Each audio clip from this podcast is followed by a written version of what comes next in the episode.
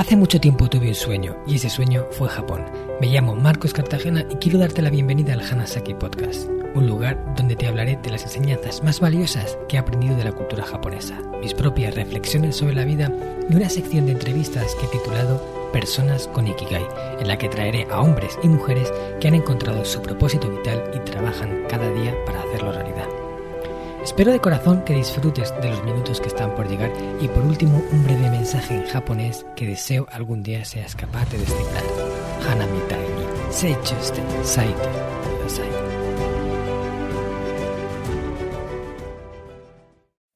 Konnichiwa minasan, dou desu ka? Genki? Boku wa tottemo genki desu yo. Kyou wa sugoku omoshiroi gesto wa kite kuremashita. ¿Qué tal? ¿Alguna duda hasta aquí? bueno, os he dicho con mucho cariño en japonés que espero que estéis muy bien y que hoy os traigo una invitada de lujo porque tengo el placer de contar con Charo Vargas para la sección de personas con Ikigai.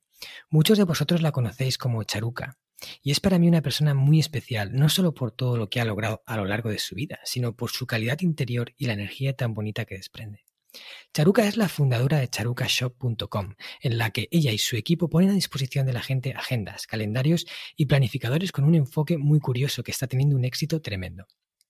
Según sus propias palabras, estos productos se combinan con papel terapia para poder crecer a nivel personal al mismo tiempo que planificas tu vida. De verdad, es otra forma de concebir la papelería, y en todo momento se percibe que cada artículo está elaborado con mucho amor y cariño.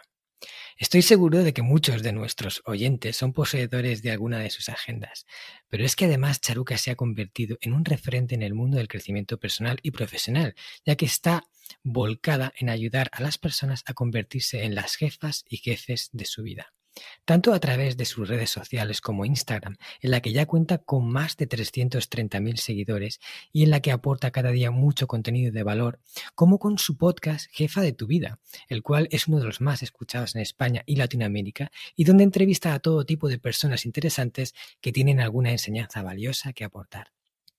Para mí, el trabajo que hace y lo que nos entrega a todos sin pedir nada a cambio es admirable, pero sobre todo valoro la gran humildad que tiene como persona y que se percibe en todo momento cada vez que habla o expresa una opinión. Muchas gracias, Chabuca, por estar aquí hoy con nosotros y bienvenida al Hanasaki Podcast. ¿Qué tal estás? Jolín, pues me tienes con un sonrisón de oreja a oreja con esta presentación tan bonita que me has hecho, que estoy encantada, Marcos. Muchísimas gracias. Me alegro mucho de que te haya gustado. Eh, la he preparado con, mucho cariño, porque sé que tú hiciste lo mismo conmigo. Y de verdad, tenía un montón de ilusión de tenerte aquí, porque, bueno, tú y yo ya hicimos una colaboración en el pasado. Anteriormente tú me entrevistaste a mí y, fue una gozada. De hecho, diría que ha sido las entrevistas que más he disfrutado de todas las que he tenido en los podcasts y espero que esta sea lo mismo para ti. Oye, pues de nuevo, muchísimas gracias. La verdad es que yo también disfruté mucho esa entrevista. Es una de las que he vuelto a escuchar varias veces y sí, sí, la, recuerdo con mucho cariño, así que qué bien. Hmm. Sí, fue un momento eh, que estábamos ahí los dos fluyendo y, las cosas salían como muy naturales, ¿no? Yo de verdad me sentí muy cómodo. Sí, sí. Y, era la primera vez que nos veíamos. Sí, sí, sí, fue nada, un contacto relámpago, enseguida acordamos la cita y, en, un par de semanas ya estábamos ahí frente a frente. Ahora cosas que ya no se pueden hacer tanto, ¿no? Por esta, esta situación que estamos viviendo. ¿Verdad? Pero en aquel momento lo disfrutamos. Sí, sí, y además con la grabadora que tenía, que, que es un poco intimidante porque hay que estar muy cerca del entrevistado. sí. Sí, sí, sí, que la ponías ahí, los dos teníamos que estar cerca de cada uno de nuestro micro. Sí, sí, sí. Pero bueno, eso hacía que estuviéramos como más arrejuntados, ¿no? Sí, sí, más rejuntaditos. Sí, eso estuvo bien. Bueno, pues a ver, eh, quiero sacar mucho del jugo que tienes para aportar porque sé que eres una persona con un montón de conocimiento y para mí una persona muy interesante. Y como sabes, en este podcast al principio siempre hablamos un poquito sobre eh, el Ikigai del invitado, porque yo solo traigo aquí a personas que tienen Ikigai y que además han conseguido convertir ese Ikigai en su profesión y viven cada día de lo que más le gusta hacer, ¿vale? Y yo sé que tú lo tienes, sé que eres una persona con Ikigai y me gustaría que nos contaras de tus propias palabras, ¿cuál dirías, aunque ya nos hacemos una idea todos, ¿no? Por lo que he contado en la, en la intro, pero ¿cuál es tu Ikigai, Charuka? Pues te diría que mi Ikigai es ayudar a personas a superar obstáculos que yo ya he superado antes. Es decir, coger lo que yo he aprendido y enseñarles a otras personas que se eviten pues un par de piedras en el camino. Qué bueno, un par de piedras que si te ahorras, pues eso que te llevas, ¿no? Eso que te ahorras. Claro que sí. Me parece precioso tu Ikigai. Y tienes una forma muy particular de haberlo hecho realidad, porque eh, parte de ese Ikigai lo estás cumpliendo a través de la papelería, ¿no? Sí, porque me encanta la papelería, también es algo muy Ikigai mío. Desde pequeña yo pegaba la, es que pegaba la cara en las papelerías, en los escaparates, me, me pedía siempre libretas y diarios y agendas a los reyes, era una cosa que me transmitía mucha energía. Y entonces he mezclado un poco mis pasiones. Eh, ayudar, papelería, igual papelterapia. Qué bueno, papelterapia. Esa es la primera vez que lo escuché, fue de ti. Y, cuéntanos cómo ha sido el camino para llegar hasta donde estás ahora, porque imagino que cuando tuviste la idea de combinar papelería con crecimiento personal, eh, hubo mucha gente o hubo personas que te dirían que, oye, eso no, no tiene salidas, ¿no? no va a ser buena idea meterte en ese jardín. ¿Ha sido muy difícil convertirte en la jefa de tu vida que eres hoy y hacer realidad este proyecto que tienes ahora? Pues no, Marcos, ha sido facilísimo, ha sido súper fluido y no ha sido mm. en absoluto difícil a ese nivel. Primero, porque yo ni siquiera sabía que iba a hacer papelterapia. papelterapia. Papelería sí que sabía, mm. papelterapia no. Eso vino solo, salió de dentro de mí. Y como salió mm. tan natural, tampoco yo no pregunté a nadie qué le parecía, si le parecía buena idea o mala idea, solo lo hice. Entonces no me encontré, solo lo hice. No me encontré con esas dudas y yo, y yo sentía muy claramente dentro de mí que lo que estaba haciendo me gustaba mucho y me ilusionaba mucho. Entonces, siendo así, pues yo tiré millas. Y a ese nivel fue fácil, fue muy fluido, casi, casi te diría que, nació solo. Luego ya pues hay otras piedras que te, vuelvo con las piedras, que te encuentras en el camino, pues cuando no tienes equipo, cuando lo haces tú solo, el, el tema de cuando no conoces muy a fondo el mundo de las producciones. Por supuesto que hemos ido encontrando obstáculos, pero convertir, crear la papelterapia casi casi que, vino solo. O sea, fuiste siguiendo aquello que te gustaba, ¿no? O sea, ese primer Ikigai fue, fue cogiendo forma, empezó por papelería, luego fuiste incorporándole la parte de crecimiento personal y al final nació eso de papel terapia. Sí, mira, yo quería hacer una agenda. O sea, yo hmm. lo que más me gusta dentro de la papelería son las agendas. Y en España no había ninguna marca española que yo quisiera comprar porque me encantara. Entonces, ¿qué hacía? Compraba en Japón, en Corea y en Estados Unidos. Y me gastaba una pasta bien importante en aduanas y envío. Y además no terminaba de tener esa agenda con la que yo soñaba. Cuando creé la mía, dije, Jolín, claro, es que yo lo que le voy a hacer son unas fichas antes de empezar el año para que te ayuden a conocerte mejor, a descubrir qué es lo que realmente quieres hacer con tu vida, a entender que eso lo tienes que convertir en proyectos y en tareas y calendarizarlo. Y ese conocimiento o ese, eso lo metí en la agenda. Y entonces así nació esa agenda soñada que yo quería tener. Fue así como nació la papelterapia. Ese trabajo que tú haces de introspección, de conocerte y de planificarte cuando estás utilizando la agenda charuca, es el hmm. trabajo de... Es como ir a un terapeuta o a un coach, pero lo haces tú en tu escritorio y eso es la papelterapia. Qué bonito. Yo siempre digo a la gente cuando me preguntan cómo encontrar su Ikigai, eh, en el libro del sistema Hansaki propongo un método del cual estuvimos hablando en la entrevista que, hicimos, pero también les digo que se pongan en marcha y que tomen, o sea, que, que, empiecen con algo, porque a veces ocurre eso de que empiezas con una cosa y ese Ikigai va tomando forma, va cambiando, va evolucionando hasta que acaba en otra similar, pero que en un principio no habías pensado. Y yo creo que eso es un poco lo que ha ocurrido contigo. Sí, sí. Yo empecé como una tienda un poco con el referente, si pensamos aquí en español, de Mr. Wonderful, pues como, ah, pues como soy ilustradora, diseñadora, voy a hacer una tienda de objetos y sobre todo papelería, que es lo que más me gusta. Pero en cuanto empecé a ser más yo y empecé a, a, mirar menos las referencias y a ser más yo, empezó la cosa a convertirse en lo que es ahora, la papelterapia. Pero repito, no fue un proyecto en el que yo tuviera un, un plan y en el que tuviera pensado que iba a suceder eso. Lo mismo con el podcast, lo mismo con los libros, con la escuela que estoy preparando ahora. Va pasando desde el hacer. Claro. El hacer va creando movimiento y ese movimiento genera otro movimiento y al final acaba convirtiéndose en algo que quizás nunca hubieras imaginado y, te hace súper feliz. Sí, no lo, no lo, había imaginado para nada, para nada, ¿eh? Pero para, nada. Qué bueno. Y dinos, porque ya llevas con esto, ¿cuánto tiempo llevas desde que empezó? Seis años. Seis añitos. Bueno, ya es un, tiempo largo. Eh, ha habido mucho camino por aquí, has eh, realizado muchos aprendizajes y me gustaría preguntarte, ¿cuáles han sido en tu vida como emprendedora, cuáles han sido tus mayores aprendizajes en este proyecto personal que, que empezaste y que se acabó convirtiendo en profesional? A ver, pues te diría que que lo más importante son las personas.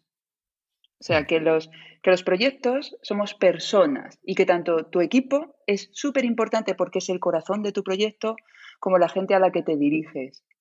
Claro. Yo creo que eso es una de las enseñanzas que, que tengo de emprender, que necesitas un buen equipo, que necesitas gente ilusionada con lo que está haciendo, que si mm. alguien no te funciona tienes que ser muy rápido resolviendo esa situación y tienes que sacar la fuerza de despedirlo, que es una cosa muy dura y muy mm. complicada, pero mejor antes que después, porque uno lo siente muy rápido cuando la cosa va bien y cuando la cosa no. Y que el error no pasa nada, que está para aprender y que como todo se puede medir y todo se puede comparar, pues siempre puedes mejorar y siempre puedes ir mejorándote y, arreglando errores y, siendo más grande. Kaizen.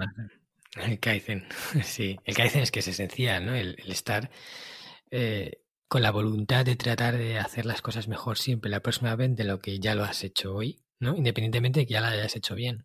Sí, sí, yo tengo como el Kaizen súper implementado en, mi persona. Siempre lo he hecho así. Siempre he estado, no sé si, mi, si en mi casa, me lo invento, nos ponían a hacer mazapanes, ¿vale? Mm, Mazapán, que son figuritas, siempre acababa encontrando la manera de hacerlo más rápido porque siempre sobre la marcha veía cómo podía automatizar y crear un sistema de mejora para hacer eso. ¿Entiendes? Es algo que, está, que lo tengo muy dentro, lo de mejorar todo lo que estoy haciendo. Hmm. Sí, y eso eh, marca la diferencia, ¿no? O sea, notas que ha sido algo que te ha, que te ha ayudado a hacer que tu proyecto haya tenido el éxito que ha tenido, ¿no? Seguro, seguro, porque todos, todos los productos de Charuca, siempre el mm. siguiente trabajamos en mejorarlo. Aunque, haya, aunque algo haya tenido éxito, no lo dejamos así, porque necesitamos mejorarlo. Es que es como, como también soy muy perfeccionista y siempre veo los puntos de mejora, me, resulta muy fácil enfocarme en los puntos de mejora. No hay dos agendas Charuca iguales y siempre se han vendido muy bien, pero no nos hemos conformado con eso. Siempre hemos querido dar más. Es, nuestra obsesión es dar más. Ahí está. Es que esa, eso marca la diferencia. Porque además eh, se nota que está en evolución, que no es una cosa que se, que se mantenga estática. Y, no sé por qué, pero los productos necesitan que esa evolución se produzca para que se mantengan en el tiempo. Y no que de repente como que quedan obsoletos y no sabes por qué. Y es porque no los estás trabajando. Porque no tienen energía. Es que yo creo que los mm. productos al final tienen vida y si no les metes energía cada año, se mueren, pobrecitos. y la gente lo siente, la gente siente la energía que llevan las cosas que tú haces. Si lo has olvidado, si los has dejado de lado, son productos que no tienen energía y entonces la, persona lo siente, es que, es que tú sientes cuando un objeto está cargado de amor o de energía, que es lo mismo, o cuando no la tiene, porque el pobrecito está muertecito, abandonado. Hmm. Sí, eso me recuerda al libro de Maricondo, de la magia del orden, una de las cosas que me gustó del libro es que ella eh, hablaba de que los objetos tenían esa energía y que cuando los tratabas con cariño, que los dejabas en su sitio, que ella incluso les hablaba a los objetos. No sé si esto tendrá algún efecto o no, pero les hablaba como diciendo, venga, muchas gracias por el día, por todo el trabajo que has hecho hoy, ¿no? Si ha llevado un bolso todo el día y le ha dado un, un buen ajetreo, y lo dejaba en su sitio. Y ella afirma que los objetos duran más si son tratados así. ¿Tú qué piensas de eso? Pues mira, mm, voy a estar de acuerdo porque yo tengo un superpoder que es que a mí todo me dura mucho, o sea, yo tengo todo nuevo, mis amigas siempre flipan de mi ropa, mis cosas, es que está todo está eh, impecable y puede ser porque soy muy cuidadosa y le pongo mucho cariñito a las cosas. Y, por ejemplo, cuando, cuando encuentro algo de papelería que me gusta, es que casi que me lo llevo a la cara, así de, ay, ¿sabes? Mm, y hacerle una chuchoncita. Sí, le hago chuchoncitos. Es que la gente que esté escuchando va a pensar que estoy medio grillada, pero yo qué sé. Oye, si tienes todas las cosas y, te están durando y están funcionando, pues a lo mejor hay algo que, lo tengo todo que recomendar a los oyentes que lo prueben. Y también pensaba que a nivel atómico somos todos lo mismo. O sea, ¿por qué no van a estar vivos los objetos? Tanto como nosotros, ¿no? Si nos vamos a, a la esencia pura de las cosas, todos somos lo mismo. Hmm. Todos somos energía, ¿no? Hmm. Qué guay. Bueno, pues eh, mira, te voy a preguntar por... Em, tú tienes un canal de podcast que se llama Jefa de tu vida y, y, un poco yo creo que uno de tus propósitos es animar a las personas o dar a las personas las herramientas para que, al igual que tú has hecho personalmente, cada uno pueda convertirse en el dueño de su propia vida. Hmm. ¿Vale? Eh, creo que ese es uno de los caminos que estás haciendo. Y, y te voy a preguntar, ¿qué podemos hacer desde tu punto de vista? Aquellos que ahora mismo no se sientan dueños de la vida y, que la, vida pertenece a otros eh, o que no están sabiendo hacer lo que quieren realmente, ¿cómo pueden convertirse, pues eso, en, en dueños de su propia vida? Yo creo que todos somos dueños de nuestra vida, lo que pasa es que hay mm. personas que lo han olvidado o que no se lo han enseñado bien y que les han enseñado lo contrario. Entonces estas personas tienen unas creencias erróneas de que no son los dueños de su vida y se trata más de descubrir qué creencias te están haciendo creer una película que no es así. Tú eres dueño de tu vida, tu vida es tuya, eres totalmente libre de construirla como tú quieras, pero necesitas desaprender aquello que te has creído. Y para eso los modelos de inspiración son muy importantes y por eso mi programa está cargadito de modelos de inspiración en los que modelos para seguir y de los que aprender cosas nuevas de las que has aprendido pues en tu casa, en tu entorno, donde sea. Hmm. Claro, o sea, al final es una cuestión de creencias, ¿no? Porque eh, es la creencia determina la realidad de una persona. Si una persona cree que no tiene el control, en realidad no lo tiene. Exacto, si te lo crees, te lo crea. A ver, todos, la, la vida es una película y todos estamos haciendo la nuestra. Y lo que hace, lo, que el proyector que hace que nosotros veamos en la pantalla un escenario u otro son nuestras creencias. Digamos que la vida es un espejo de lo que tú crees. Entonces, si yo creo que todo es una mierda, que todo el mundo me trata mal y que no tengo oportunidades, es lo que voy a ver. Y no significa que eso sea la realidad, significa que es la película que yo me estoy contando y que yo estoy viendo. Entonces se trata de eso. Todo lo que tú vives y lo que a ti te pasa son tus creencias. Yo no necesito conocer tus creencias. Yo veo tu vida y yo ya sé lo que tú crees. Claro. Claro, porque esas creencias están construyendo tu vida. Exacto. O sea, tú ya sabes cuáles son mis creencias con respecto al trabajo, con respecto al amor y con respecto al dinero y con respecto a todo. Mira los resultados en mi vida. Ahí sabrás lo que yo llevo dentro. Eh, qué bonita esa forma, ¿no? Porque es, es como lo que ves eh, de la persona en el exterior al final es un reflejo de lo que ella cree y piensa de sí mismo y de, y de todo en, general. Sí, de lo que cree. Mm. Mm. De lo que cree. Y es que eh, llevo, o sea, desde que descubrí el, el tema de las creencias, cada vez me estoy dando más y más cuenta de lo, de lo súper importantes que son. Es que yo diría que quizás es lo más importante, porque eh, unas creencias erróneas, unas creencias eh, negativas o dañinas o, que te hacen eh, sacar lo peor de ti, es, es, lo que te va a determinar el futuro. No, no puedes hacer nada si las tienes ahí instaladas en tu cabeza. Sí, muchas veces queremos mejorar y trabajamos en lo de fuera y nos vamos mm. todo el rato dando golpes contra la misma pared. Y el problema es que si tú no has cambiado lo de dentro, si no has cambiado lo que crees, lo que sientes de manera, eh, eh, lo que sientes en tu subconsciente, es que lo que se va a manifestar fuera va a ser lo que hay dentro de ti. Por más que tú busques el cambio fuera, no funciona así. El cambio lo tienes que mm. crear dentro, entonces se manifestará fuera. Claro. Claro, eso es lo que hoy en día ya eh, se está extendiendo y se conoce mucho como mindset, ¿no? Es el conjunto de, creencias que, o sea, el paquete de creencias que tienes instaladas ahí en tu cabeza. Sí, es el software, es el software, lo más importante. Hay que actualizar software. Vale, o sea que, en resumen, para convertirte en el propio jefe o dueño de tu propia vida, lo primero es trabajar el mindset, ¿no? Trabajar esas creencias. Te lo mm, tienes que creer. Pero creértelo, vamos, lo tienes que saber. Lo tienes que saber.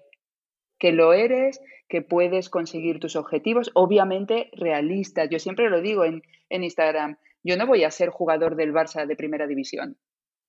Claro. ¿Vale? Yo lo de puedes todo, puedes cualquier cosa.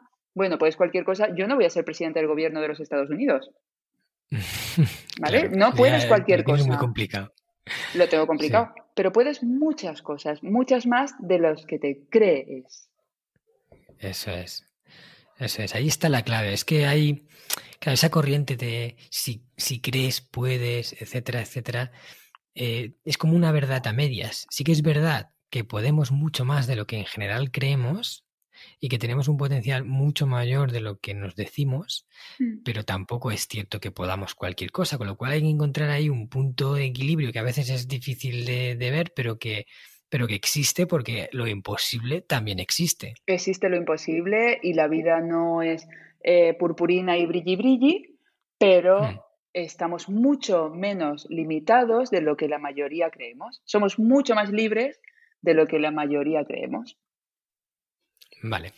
Y ahora te pregunto, ¿y cómo una persona que tiene esas barreras mentales que le están impidiendo hacer lo que realmente quiere en la vida, cómo puede superarlas? ¿no? Si, si no sabe cómo. Dice, vale, yo sí, tengo un, mindset eh, que me está machacando y todas esas barreras me impiden salir adelante y realmente coger mi vida, o sea, el toro por los cuernos y dirigir mi propio barco. ¿Qué, le recomendarías a esas personas que pueden Terapia para mí importantísimo terapia, porque hay conocimiento que no está dentro de nosotros. Es como, imagínate que yo un día me doy cuenta de que no sé hablar japonés y que tú dices, ¿y mm. cómo, haces, Charo, para aprender japonés? Pues me tendré que buscar un profesor, porque por más que yo quiera y me empecine, si nadie me ha enseñado a hablar japonés, ¿cómo va a salir el japonés de dentro de mí? Pues esto es lo mm. mismo, si te han metido unas creencias eh, que te están poniendo palos en tus ruedas, haz un trabajo terapéutico para que te ayuden a identificarlas y a, a ir eh, quitándote esas capas, a ir tirándolas, a ir quitándotelas de dentro, comprendiéndolas y transformándolas, cambiándolas. Pero necesitas un guía. Y yo recomiendo terapia, sin duda. Luego ya, por supuesto, libros, por supuesto, todo ayuda, ¿eh? Los libros, eh, películas, todo suma, pero para mí la terapia es bastante acelerado. Hmm. O sea, cuando hablamos de terapia es, por ejemplo, acudir a, un psicólogo, ¿no? a, un psicólogo, a un psicoterapeuta, a un psicoanalista, a un coach, a, desde, desde la mente y también desde el cuerpo. Yo recomiendo trabajo eh, holístico, porque hmm. también el cuerpo, pues muchas veces tiene también como las creencias impregnadas en el cuerpo y también si trabajas con una buena alimentación, con ejercicio, cuidando tu cuerpo y con terapia para cuidar tu mente. Yo entraría por, por los dos frentes. Hmm. Claro, eso es un poco también lo que, lo que yo propongo cuando hablo del sistema Hanasaki. Eh, un poco lo que digo es que las personas somos seres holísticos y que nada de lo que hay en nuestro interior, tanto en el exterior ni en el exterior, está independiente del resto. Absolutamente. Y cuando una de las áreas, por ejemplo, la parte de las relaciones personales o la parte de propósito, cae en picado y, ahí hay un vacío, al final puede, puede hacer caer todo en su conjunto. Sí, sí, sí, eso es así. Puede hacer caer mm. todo porque todo está unido. Mm. Está todo interconectado. Mm. Vale. Pues eh, tomo nota, ¿vale? Yo creo que tengo bien trabajadas las creencias, pero aún así, oye, nunca hay que darse como completamente satisfecho, ¿no? Y siempre se puede trabajar un poquito más. Hace poco leí algo así, Marcos, como que decía, solo puedes ver las chispas del fuego que eres. O sea, creo que siempre hay mucho más que rascar. Sí, eso es verdad, ¿eh? Me gusta esa frase, mira, me la noto. Las chispas del fuego que eres. O sea, es como ver que, que puedes ver un poco la superficie, pero el, el, iceberg entero es muy a veces difícil de ver, ¿no? Y está ahí oculto. Sí. Claro. Ok. Vale. Y una de las cosas que más me gusta de lo que haces, ¿vale? Es tu canal de podcast y, toda la cantidad de personas eh, súper interesantes que has llevado.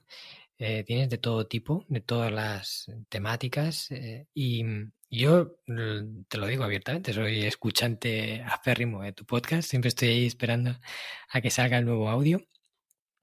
Y, y ahora que ya llevas, ¿cuántos episodios llevas, Charuca? ¿Cuántos llevas ya? Pues ochenta y pico.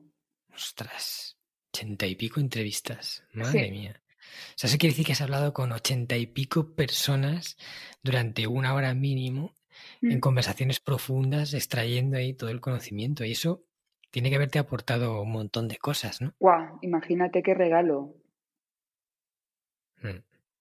Tiene que haber sido un regalazo. ¿Y qué nos podrías decir? A ver, es difícil, ¿no? Sacar ahí eh, pues si te dijera, ¿cuáles han sido los tres mayores aprendizajes que te ha dado todo este, este bagaje con el podcast, con esas conversaciones, eh, con esas personas? ¿Qué, me podrías decir?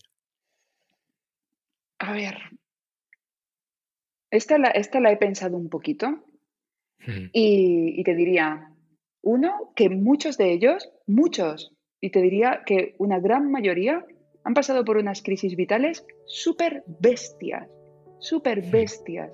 Y entonces aprendí que igual tenemos que tener menos miedo a las crisis, porque creo que cuando lo hemos perdido todo, es cuando, y cuando ya no tenemos nada que perder, muchas veces eh, desde ahí nos permitimos ser lo que realmente somos y, y pasa la magia. Entonces, esto es lo que he aprendido. No tengas miedo a las crisis, pero crisis de campeonatos. Yo he tenido personas en el podcast que estaban eh, con 30 kilos, o sea, una mujer de un metro 75 que pesaba 30 kilos, que estaba al borde de la muerte, que prácticamente no podía ni hacer terapia porque no se podía mantener sentada en una silla de lo mal que estaba. Y en ese estado empezó a transformar su vida, cuando ya pensaba que, iba a morir. O sea, te estoy hablando de crisis muy bestia. Y muchas depresiones y mucha gente muy perdida y desde ahí, cuando, bueno, me da igual todo, total, yo ya lo he perdido todo, me voy a poner a hacer esto por mí y solo por mí. Y desde ahí, pues han empezado a florecer y les han pasado cosas alucinantes. Eso es uno de los aprendizajes. Otro, que detrás de los proyectos que más brillan, hay personas que le ponen mucho amor, como mucho trabajo, mucha energía, muchas ganas, muchísimo amor. Y que las personas que más reciben son personas que más, que más dan, que están dando constantemente, que están enfocadas en servir, en aportar, en dar constantemente. Y todas, casi todas, bueno, todas las personas que han pasado por mi podcast tienen corazones enormes, son muy generosos y todos estaban súper preocupados de aportar, de dar. Y claro, pues les va bien. ¿Qué pasa? Que te va bien la vida. Sí, totalmente de acuerdo. Cuando te enfocas en, lo que puedes dar, en lo que puedes aportar y pierdes un poco de vista todo lo que puedes obtener, eh, ocurre la magia, ¿no? Mm. Ocurre la magia y, el, la persona que está delante de ti recibe eso y, se siente, y tiene ganas de, de darte algo a cambio. Es algo natural en el ser humano. Si estamos delante de alguien y sentimos que se está preocupando por nosotros, que nos quiere dar, a ti te nace naturalmente que tú también quieres darle a esa persona reciprocidad. Claro.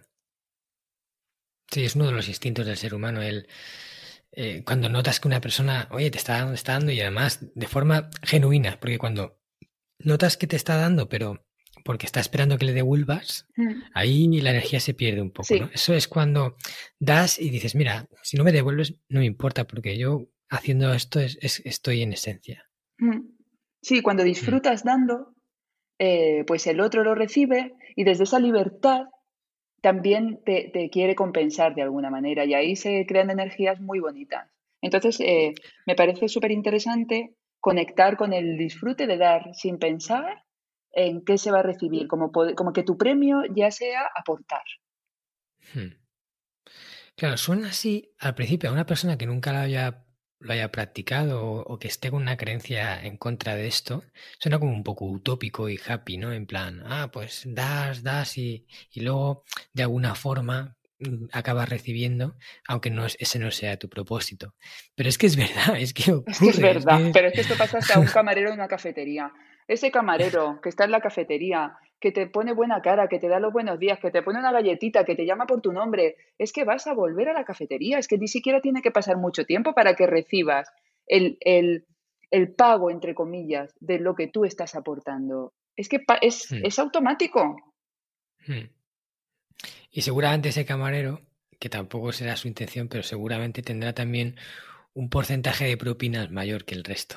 Posiblemente. Y, y, te aseguro que ese hombre no está pensando ni en las propinas, ni en nada, está pensando en mm. que le da gusto pues hacer, pues ver una sonrisa en el que llega y, le saca una sonrisa con la galletita o con el gesto. Mm. Yo siempre digo que las personas que tienen Ikigai y que hacen las cosas pues eso con amor, como decías, ¿no? Que detrás de, de todas esas personas había proyectos en los que había alguien que le estaba dedicando mucho, mucho cariño y con muchas ganas. Es, hay un brillo en los ojos de esa gente que cuando hablas con ellos sobre lo que hacen y te, y te cuentan su proyecto, te cuentan, eh, pues en este caso tú, cuando hablas de tus agendas, porque yo te considero dentro de ese grupo, Gracias. y, cuentas ahí lo, lo que haces, eh, hay como una chispa, ¿no? si lo tienes frente a frente lo ves directamente, si no lo notas en la voz porque también se percibe. Pero es como que, que no es por dinero, o sea, que es porque lo quiero hacer, es un legado que quiero dejar al mundo y, lo hago porque me apetece, ¿no? Porque independientemente, por supuesto, todos necesitamos dinero para vivir y que si vamos a dedicar un tiempo, lo normal es que ese tiempo sea remunerado, sea gratificado, pero no es el, el, centro, ¿no? El objetivo de lo que estás haciendo. Sí, es como decía Disney, yo no hago películas para ganar dinero, yo gano dinero para hacer películas. Es como, lo más importante para mí no es el dinero, son las agendas. Eh, son las cosas que hago con ese dinero. El dinero en sí me parece menos atractivo. Es, al final son ladrillos, ¿no? Son ladrillos para, mm. para construir cosas. Para mí lo mm. divertido es lo que yo hago con esos ladrillos. Ahí es donde mm. juego. Claro, ahí está la diversión. Y además, cuanto más dinero tú ganes, más valor podrás aportar, porque podrás construir una, un proyecto mayor, más grande, hacer más agendas, hacer otros productos. O sea, ese, ese dinero, que al final es un recurso, es es algo que te, que te permite intercambiar por otras cosas, eh, se acabe eh, expandiendo y haciendo que puedas todavía lograr más. Claro, cuando lo inviertes en vez de gastarlo, pues se puede convertir en, otras cosas más divertidas todavía, en un equipo, en, otras cosas. Genial, me alegro que estemos ahí en la misma onda. Bueno, Charuca, dime, em, yo sé que tú llevas un montón de cosas. Tienes el podcast, tienes las redes, eh, tienes tu, propia empresa, tu equipo que manejar. Y, todos, o muchas veces, lo que más se oye entre la gente, pues eso, es que no tengo tiempo, es que la vida parece que a veces se apodera de nosotros y, no, y no, nos queda, o no tenemos todo el tiempo que queremos para, para hacer cosas que queremos hacer. ¿Cómo haces tú para manejar tu vida con tantas cosas? Este podcast está patrocinado por descubriendojapón.com, una agencia especialista en organizar viajes con alma a Japón de la que yo también soy uno de sus fundadores. Hemos nacido para dar servicio a todos aquellos que quieran descubrir el país de una forma diferente, con la que poder conectar con su esencia y volver de allí con la sensación de haberlo conocido de verdad viajes con grupos de tamaño reducido, visitas a lugares fuera de las clásicas rutas turísticas y acompañado por uno de los guías del equipo de Descubriendo Japón, un amante de la cultura japonesa que habla el idioma y que te lo mostrará más como un amigo que como un guía a la vieja usanza. Yo soy uno de ellos. ¿A qué esperas para hacer realidad tu sueño? Visítanos en descubriendojapón.com. Pues priorizando eh, enfocándome, tomando decisiones, diciendo que no a un montón de cosas, teniendo muy claro hacia dónde voy, teniendo muy claros los proyectos que voy a desarrollar, no metiéndome más de donde me puedo meter y también preocupándome mucho de recargar mis pilas, de mantener mi energía alta. Porque si yo no tengo energía, el coche no tira. Entonces, lo primero soy yo y lo primero es tener yo la energía alta, es estar bien, es sentirme con alegría, con ganas. Después viene el trabajo. Y por curiosidad, ¿qué hace Charuca para subir esa energía? Pues mira, Charuca se levanta sin despertador todos los días, duerme ocho horitas mínimo, todos los días. A mí me despierta en mi cuerpo cuando mi cuerpo decide. Que por cierto, hoy el tío ha querido despertarse a las seis de la mañana. Pues a las seis de la mañana me he despertado yo. Tenía ganas de currar. Hoy tenía ganas, sí, hoy estaba tempranero. Eh, paseo por Montjuic todos los días, por zona verde, me voy sin móvil y sin nada, me voy una hora y paseo y miro la naturaleza, veo cómo está la mente y conecto un poco con el silencio. También medito, medito mm. eh, todos los días, un ratito, también pues estoy en contacto con mi mente y, y sí, en silencio, como sano. Tengo un círculo social maravilloso, unos amigos relucientes y con unos corazones que, que, te los comes, buena gente, gente que me apoya y que me quiere y que puede ver lo mejor de mí. Y, disfruto trabajando, pero también soy consciente que hasta el trabajo que te encanta cansa. Entonces lo que hago es, pues no trabajar horas y horas y horas, sino que yo sé como, bueno, que bien me lo he pasado, que bien, pero hasta aquí. Y hasta aquí paro mm. y busco tener un equilibrio majo entre trabajo y diversión entre organizar cosas con mis amigas y, viajar y, bueno, cuando se puede, que ya estábamos hablando que ahora no es que se pueda mucho, pero... y ocupándome de mí, de mis necesidades, que son bastante, que son bastante básicas y sencillas, ¿eh? Y minimalismo también, para no dispersarme en un montón de, de cosas. He dicho muchas cosas, ¿eh? Sí, hombre, es que al final la vida está compuesta de muchas pequeñas cosas. Y fíjate que es que me parece súper curioso, pero has ido nombrando pilar por pilar del sistema Hanasaki. O sea, has hablado de la naturaleza, ¿vale? Para darte fuente de, energía. Has hablado del tema de salud, de comer bien, de cuidarte, de hacer hábitos, eh, ejercicio y cosas así que te estén manteniendo con buena energía. Has hablado de las relaciones, que es uno de los pilares del sistema Hanasaki, de construir un círculo social fuerte del cual te puedas nutrir. Eh, o sea, prácticamente has ido nombrando el minimalismo, también lo has nombrado. o sea, que el silencio. el silencio, o sea, que estamos ahí en la onda total. Sí, sí, sí. Jolín, qué bien. Sí. Bueno, también he leído el sistema Hanasaki, ¿eh? que me encantó y que también es que me sentía muy conectada, como, ay, tengi, tengi, tengi, como, qué bien, ¿no? Lo voy haciendo bien. sí, sí, estás ahí. Y también hago trabajo, eh, también hago terapia, también hago trabajo terapéutico para la radiomente. Mm, esa es buena. Eh, lo haces así como. es un hábito decir, cada cierto tiempo voy a hacer. Sí, ahora hago psicoanálisis todas las semanas. Y he hecho pues muchos tipos de terapia. O sea, hago trabajos, hago másters, me apunto a cosas, todo el rato estoy investigando. Para mí y también para compartirlo con la comunidad. O sea, realmente es una inversión.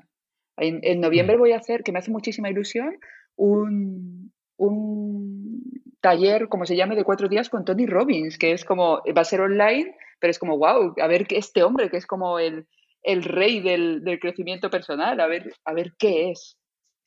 Sí, eh, ese vas a hacer el de el del poder dentro de ti, ¿no? El pues pequeñito, porque hay uno como súper grande que vale un pasturrial que he dicho, mira, tampoco no, pero hay uno pequeñito que es de cuatro días y ese voy a hacer ahora, en, estamos en 2020, en noviembre ahora. Hmm. Sí, ese es el que normalmente se hace en Londres, que juntan allí a sí, mil personas. Yo estuve en ese seminario. ah, pues eh, ese lo voy a hacer yo. Ah, ¿sí? Pues yo estuve en el 2019, si no me equivoco, y estuve en Londres cuando, cuando todavía se podía hacer ese tipo de reuniones, porque fueron, fuimos 13.000 personas ¿eh? Metidas en, en, el, en el, ¿cómo se llama? En el Excel eh, de, de Londres, creo que lo estoy diciendo bien. Es un, un gran, una gran, un, mega centro donde hacen eventos y tienen dividido por salas. Y había la más grande, la tenía cogida Tony.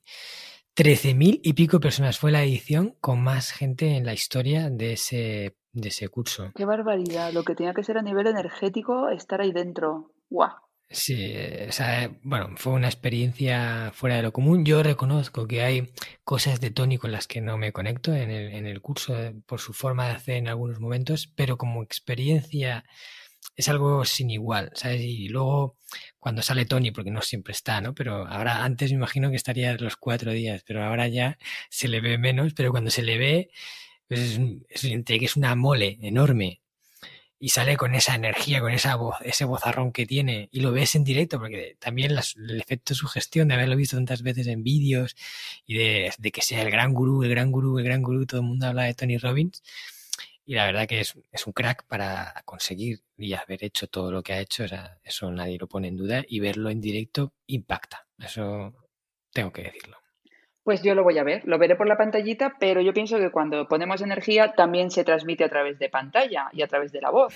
Por hmm, eso los podcasts conectan tanto con, las personas. Así que en noviembre voy a ver qué, qué hay en Tony Robbins y esto y me preocupo de pues leer, aprender, hacer y luego llevar también las cosas a la vida. Hmm, claro, mantenerse con constante aprendizaje es fundamental, pero sobre todo eso, hacerlo, acción, o sea, poner en práctica, porque de nada te sirve leer y aprender si todo se queda en la teoría. Hmm. Mm. Genial. Pues ya me contarás qué tal ha ido el, curso, ya te preguntaré por noviembre. Sí, sí. Y, cuéntame, mira, tengo una curiosidad, esto se sale un poco de la entrevista, pero es que quería preguntártelo, porque eh, tienes una, una, cuenta de Instagram brutal, o sea, es un monstruo de 300 y pico mil seguidores, yo tengo una cuenta mucho más humilde, pero ya, o sea, si quieres llevarla en su día y estar atendiendo un poco a tu comunidad y, crear interacción, requiere tiempo. O sea, no es una cosa que, que, puedas dejar en plan público una cosa y ahí se queda. ¿Cómo es, Charuca? ¿Cómo es tener esa cuenta? O sea, ¿cómo la gestionas para que ese monstruo que has construido no te devore?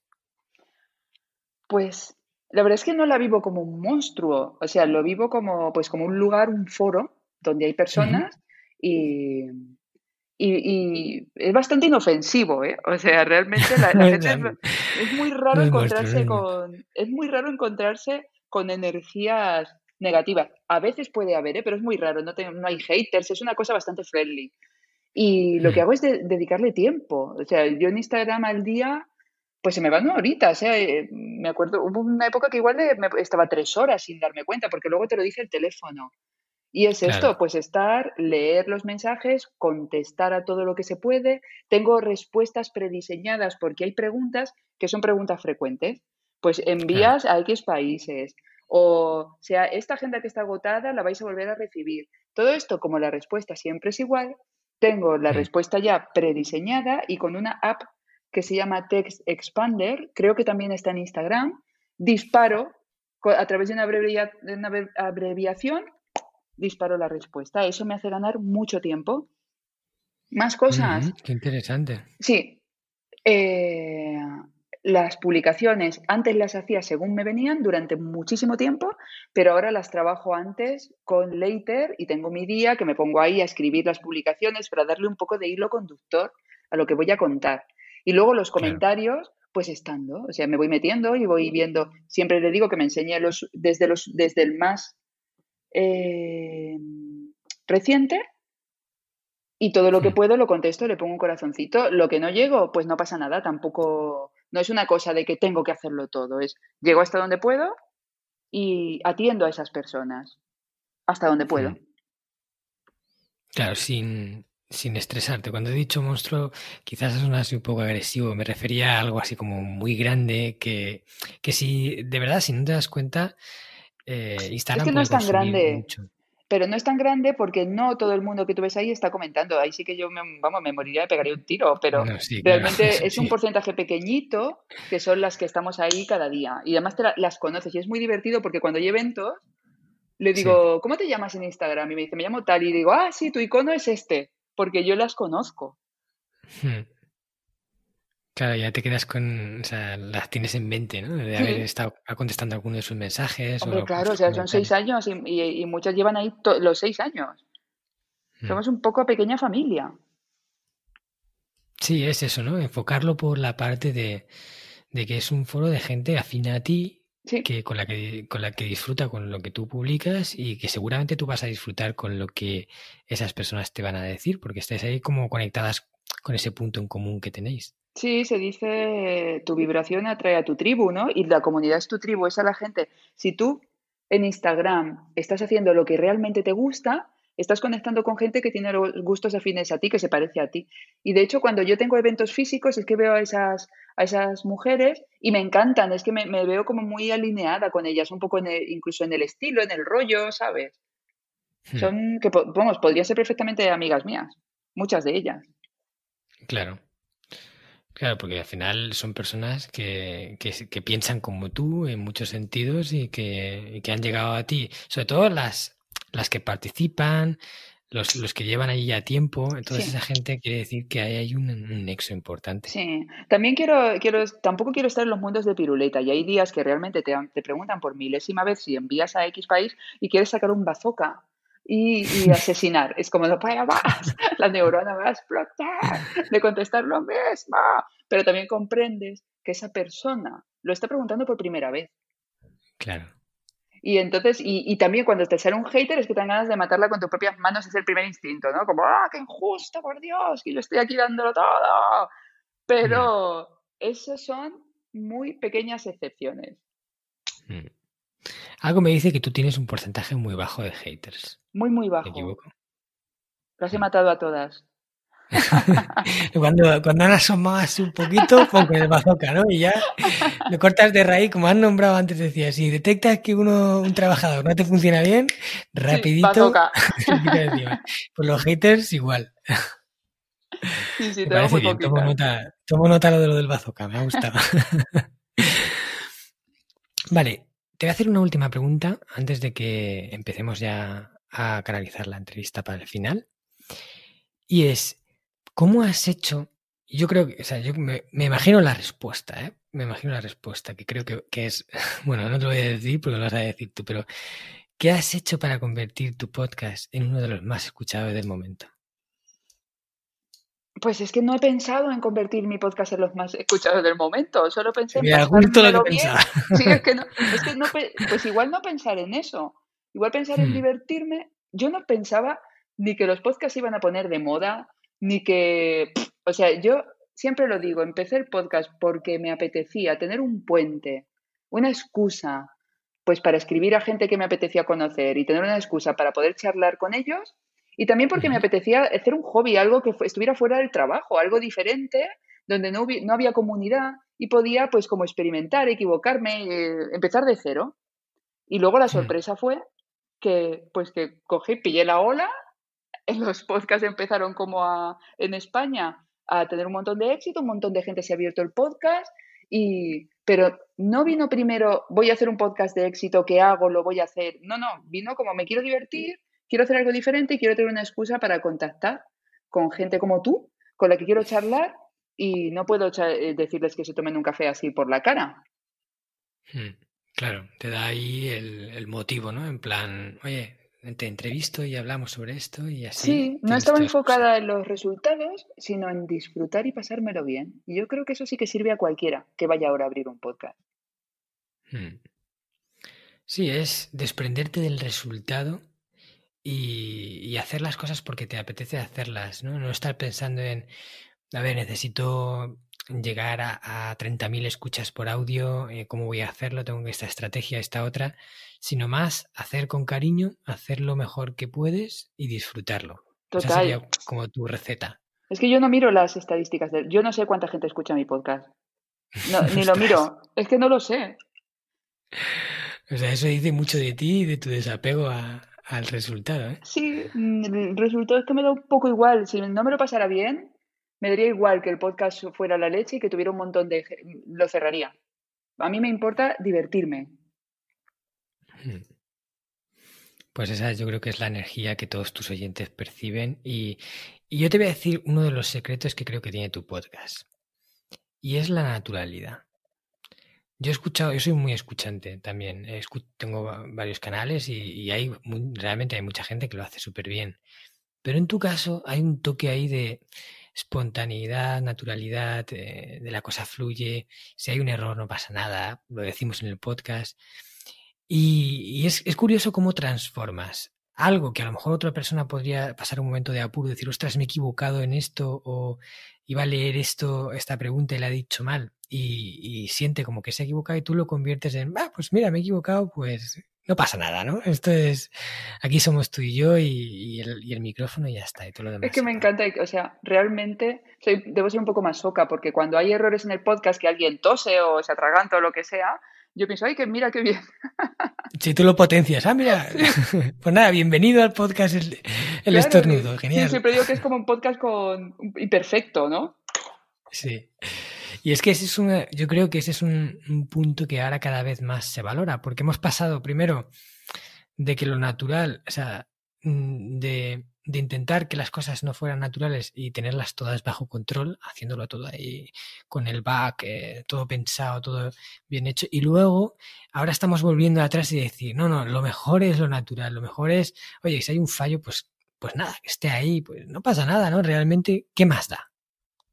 Sí, yo creo que de, cosas perfectas ya la publicidad nos ha, nos tiene a todos, estamos cansados de perfección, de, perfección que todos sabemos que no es real y que igual agradecemos pues ver que somos humanos, que estornudamos, que nos quedamos en blanco, que nos equivocamos. Igual uno se siente como que, ah, mira, esa persona, eh, yo puedo ser como ella, porque se equivoca igual que me equivoco yo.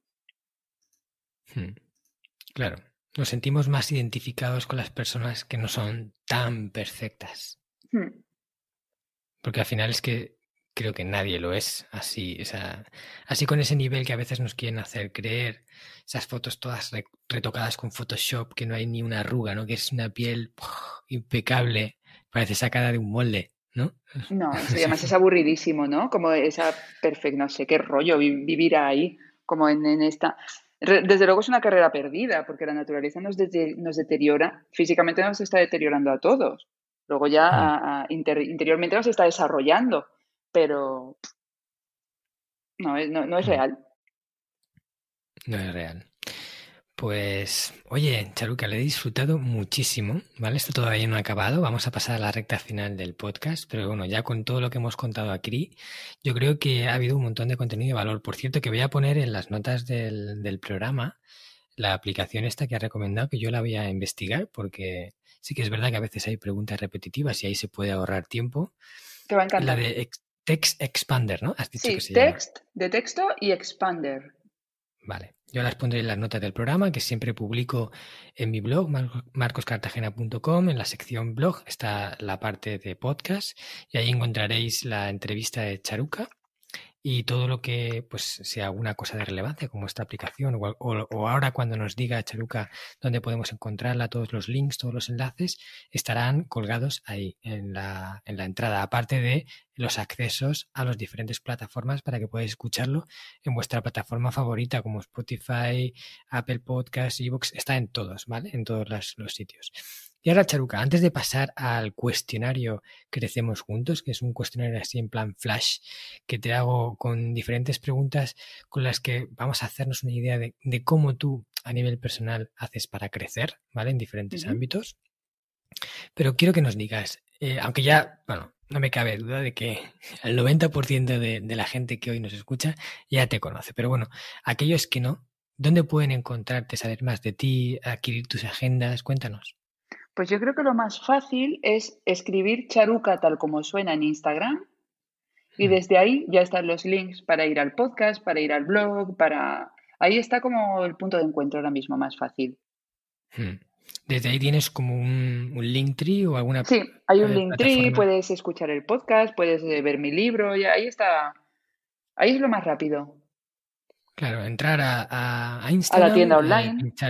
La tienda online que es charucashop.com. Charucashop.com. Pondré, el enlace. Que por cierto, eh, la agenda de Charuca fue uno de mis regalos de Reyes a mi pareja. ah, qué maravilla. Muchas gracias. Lo único que me faltó es que hubiera estado firmada por ti. Pues mira, la próxima vez pídemela que yo, que yo te la firmo. Ok, eso, eso sí que va a ser un regalazo. Vale, me lo anoto. Muy bien, pues nada, ya sabéis todos, eh, de verdad, yo recomiendo mucho la cuenta de Charuca, yo la sigo, además su podcast es una pasada, o sea, por lo que hemos comentado, tiene un montón de valor y todo es gratuito, todo es por amor al arte, o sea, porque ella quiere hacerlo, porque lo disfruta y podemos nutrirnos de ese conocimiento que sale simplemente eh, siguiendo su podcast y escuchándola sin nada más, ¿no? Y aparte, todo lo que hacen, sus, sus agendas, sus calendarios, todo está chulísimo. Vamos, yo recomiendo encarecidamente que visitéis y que conozcáis un poquito más de Charuca, porque no va a pasar desapercibida, ¿vale? Y ahora sí, pasamos a la recta final de nuestra entrevista y vamos con nuestro cuestionario Crecemos Juntos. ¿Estás lista para unas preguntas flash? Venga. Ok. Muy bien, Charuca, ¿cuál es el libro de desarrollo personal que más te ha aportado? Esto es difícil, pero bueno, si tuvieras que elegir uno. Es muy fácil porque mm, lo tengo muy claro, siempre digo el mismo, es un cuento, se llama La hmm. Buena Suerte, está escrito hmm. por Alex Rovira y a mí me petó la cabeza porque, eh, bueno, no lo voy a destripar, pero sí que me petó la cabeza, fue como, wow, ok, eh, yo puedo hacer que las cosas cambien, yo puedo, eh, no tengo que conformarme con las cosas tal y como son, las puedo transformar. Hmm. Entonces no digo más, pero sin duda la buena suerte a Alex Rovira, un cuentecito que puede leer hasta un niño.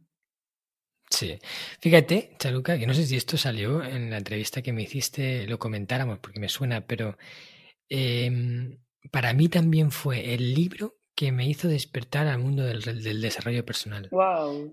Sí, yo lo leí hace ya bastante tiempo, me lo, o sea, me acuerdo que se lo regalaron a mi padre, mi padre lo leyó, claro, porque es un librito fino, o sea, que te lees en, nada. En 40 minutos. sí, en una hora, depende de lo rápido que leas, muy rápido, pero en una tarde te lo has acabado. Y, tiene ahí una historia súper potente, porque además es como un cuento, ¿sabes? Como que te lo lees ahí fácil porque vas siguiendo la historia. Y a mí me hizo ese clic igual que a ti. Yo ahí entendí que, yo era el dueño de mi vida y que la buena suerte la creas tú mismo. Pero no, no, vamos a desvelar. No vamos a desvelar más, pero me pasó igual. Yo estaba en un avión y fue como, wow, o sea, como una revelación. Pero no vamos a dejar de hacer overpromise, porque claro, les, va a parecer malo. Es verdad, estamos creando demasiada expectativa. El libro no. Normalito, normalito. normalito, normalito. Bueno, o sea, ha tenido, es un libro que ha llegado a millones de copias, ¿eh? O sea, todo hay que decirlo. Pero bueno, tampoco os hagáis eh, demasiadas ilusiones. Vale. Pasamos. ¿Cuál es la película ¿Qué más te ha inspirado? Una película de estas que te haya aportado, que cuando la hayas visto hayas dicho, ole.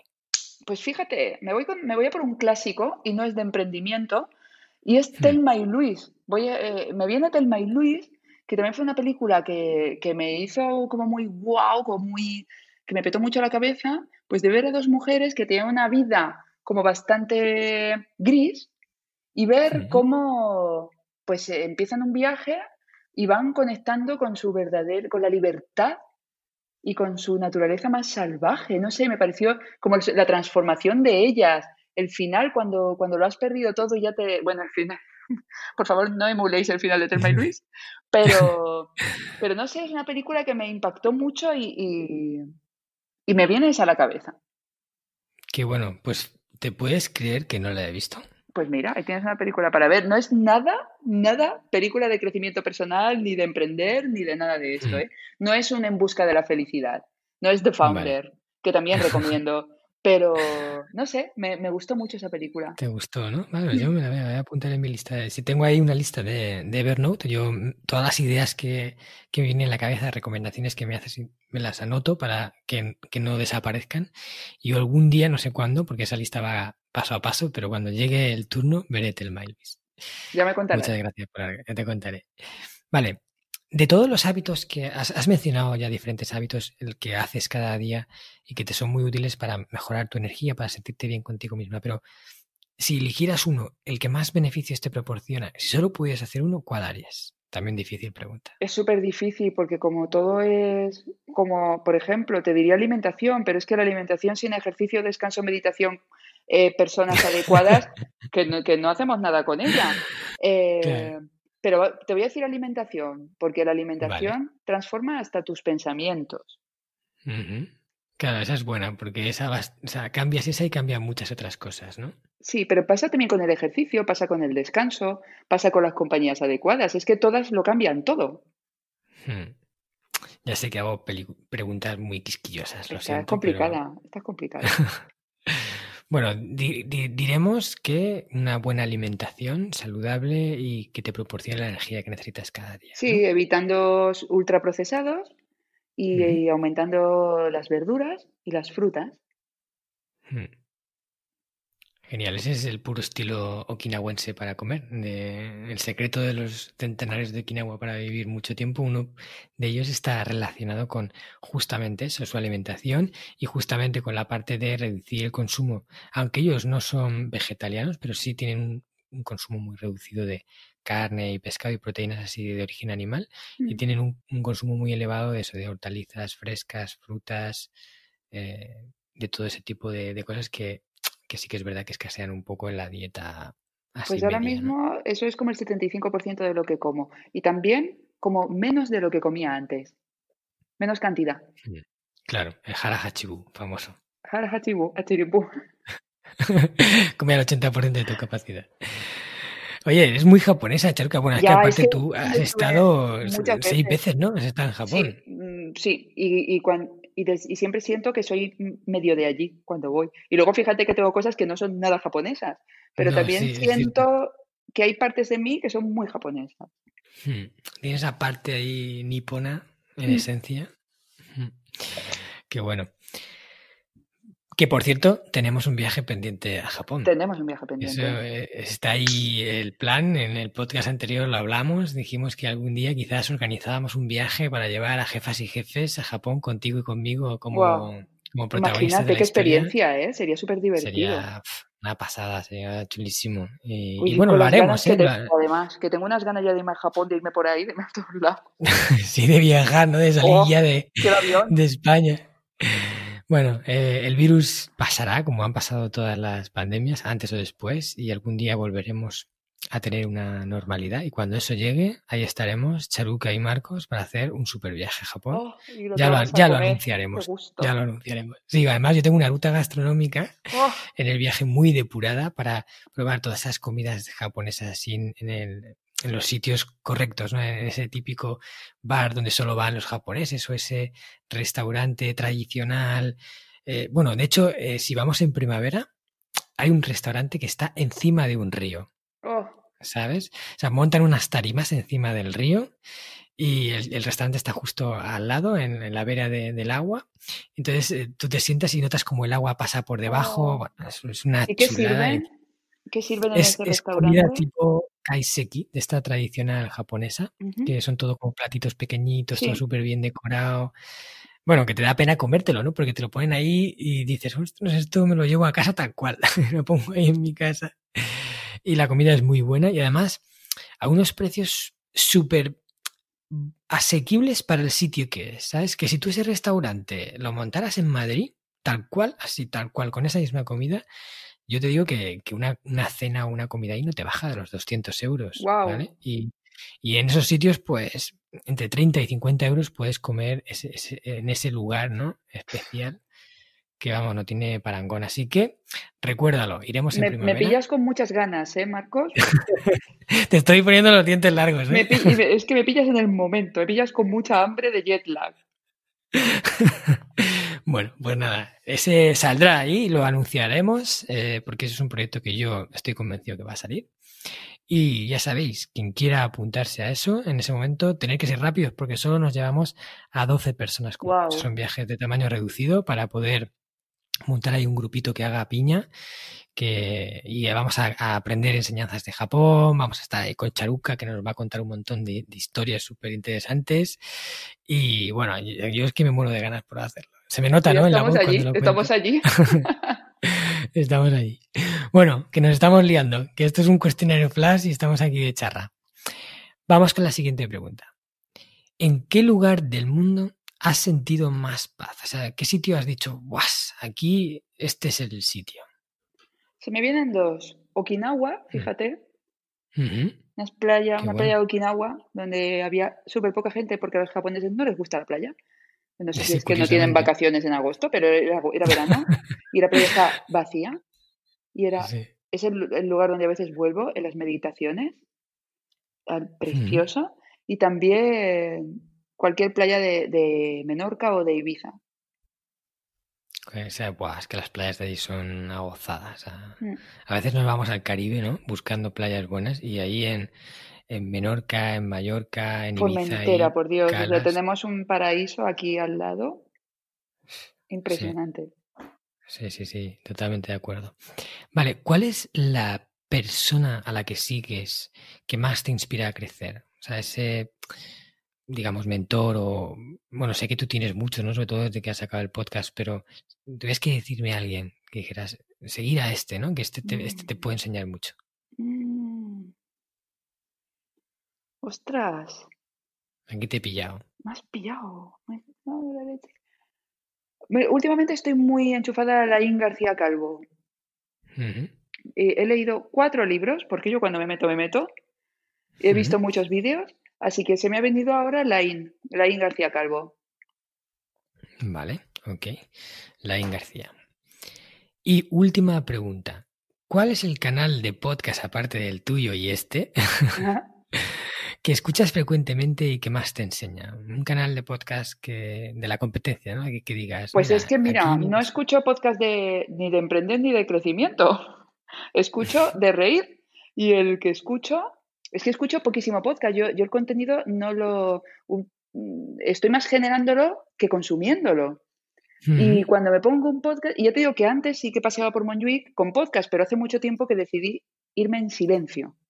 Sí. Con lo cual no, no escucho, pero si escucho, escucho mucho a La Forte y a, y a Enric, que son una pareja divertidísima. Tiene un podcast que es que se llama No es lo que parece, o sí es lo que parece. Y que me parto con ellos. Me, me caen fenomenal. Los conozco además personalmente, pero es que soy muy Mm. fan. Me hacen mucha gracia. Oye, es que reírse es también, o sea, es como una medicina también. O sea, la risa es, es fundamental para mantener buen ánimo. De hecho, hay risoterapia, ¿sabes? O sea, Sí, y un buen síntoma. escuchar, claro, escuchar cosas o ver cosas que te hagan reír, que te hagan disfrutar y que estés ahí en ese, en ese momento, pues eso de diversión, yo creo que, que es Y muy me importante. inspiran, No solo... y me inspiran Mm. también, supongo que con la frescura, ¿no? Con lo divertidos que son, seguro que algo me llevo yo para el mío, de ahí. Vale, pues genial, ya tenemos el cuestionario hecho. Muchísimas gracias, Charuca, de verdad. eh, me ha encantado la entrevista, me ha encantado tenerte al otro lado. Al final ha sido igual que la otra, una conversación. Hemos estado hablando un montón de cosas. Espero que todos los oyentes del Hanasaki Podcast con este episodio se hayan enriquecido, tanto como yo, de escucharte hablar. Eh, creo que eres una persona que tiene mucho que aportar y, y bueno, te deseo lo mejor, que, que sé que va a llegar, porque como eres y como haces, no puede ser de otra forma.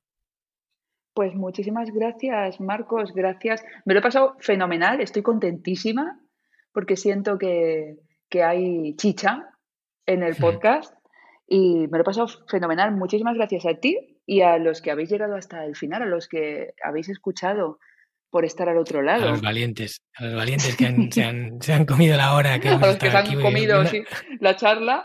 Ojalá, ojalá os, os vayáis con nuevas ideas. La verdad es que esto es un gustazo, ¿no? Qué, qué trabajo tan divertido. Es una suerte. Sí, sí, sí. Yo, también estoy encantado. Pues nada, estaremos aquí la semana que viene con otro episodio, no os lo perdáis, seguidme porque sin falta todos los miércoles sale un nuevo capítulo del Hanasaki Podcast. Sabéis que tenéis entrevistas, que me tenéis a mí también eh, hablando de reflexiones sobre Japón, sobre cosas que he aprendido, sobre cosas mías personales, incluso que yo voy aportando en los diferentes programas. Y espero que, estemos ahí juntos la semana que viene. Un saludo a todos y como dirían en japonés, Sayonara Mata Kondo. ¿Qué tal? ¿Te ha gustado el contenido de hoy? Si es así, te estaría súper agradecido si pudieras ponerme una reseña positiva en Apple Podcasts, Evox o la plataforma que utilices de forma habitual. Esto me va a ayudar a hacer llegar a más personas un contenido que realmente creo que es valioso. También te recuerdo que todos los oyentes del podcast tenéis la posibilidad de descargar de forma gratuita el primer capítulo del libro, del cual soy autor, El Sistema Hanasaki, los nueve pilares de Japón para una vida centenaria con sentido, y además un pequeño ebook complementario que he escrito y titulado Los 27 superalimentos de la dieta japonesa, donde hablo de aquellos alimentos que según se cree ayuda a los japoneses más longevos a vivir hasta los 100 años. Puedes descargar estos dos obsequios en marcoscartagena.com barra regalo. Nos vemos en el próximo podcast y como dirían en japonés, mata kondo, soremade o genki.